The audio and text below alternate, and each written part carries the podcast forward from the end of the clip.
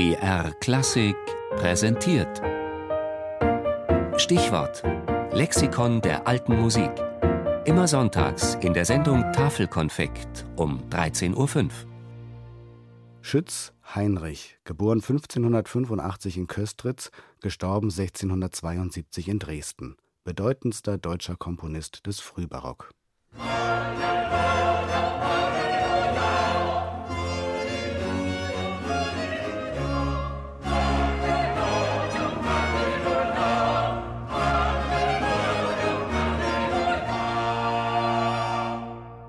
Den 31. Oktober wurden nach 6 Uhr früh etliche große Geschütz losgebrannt.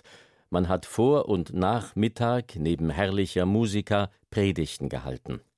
Beteiligt waren elf Instrumentalisten, elf Kantoribus, drei Organisten, vier Lautenisten, ein Theorbist, drei Organistenknaben, fünf Diskantisten mit herrlicher Abwechslung allerlei Sorten von herrlichen Instrumenten, mit zweien Orgelwerken, zwei Regalen, drei Klavizymbeln, nebst achtzehn Trompetern und zweien Heerpaukern feierlich gehalten und ausgeführt worden unter der Leitung von Heinrich Schütz aus Weißenfels. So schrieb 1617 der Hofprediger des Kurfürsten von Sachsen anlässlich der 100-Jahr-Feier der Reformation. Heinrich Schütz führte mit großem Aufwand Teile der Psalmen Davids auf, mit überwältigender Wirkung. Selbst der zu Besuch weilende Kaiser war beeindruckt.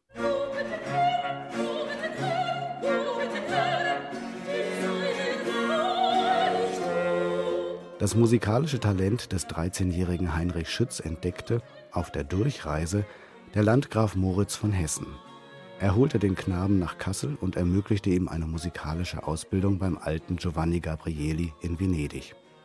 Schütz erinnert sich später in seinen Memoiren. Weil derozeit in Italia zwar ein hochberühmter, aber doch ziemlich alter Musikus und Komponist noch am Leben wäre, so sollte ich nicht verabsäumen, denselbigen auch zu hören – und etwas von ihm zu ergreifen.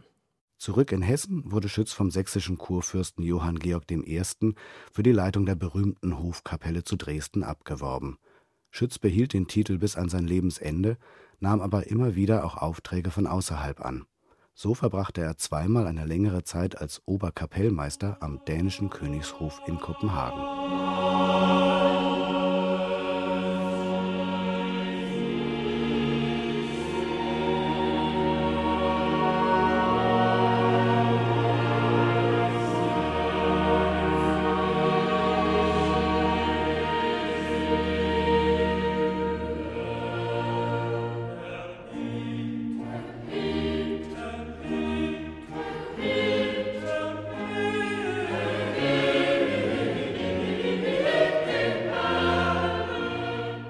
Von den Italienern übernahm Heinrich Schütz die auserlesene Madrigalkunst und den konzertierenden Stil mit Generalbassbegleitung, ohne jedoch die kontrapunktische Tradition aufzugeben.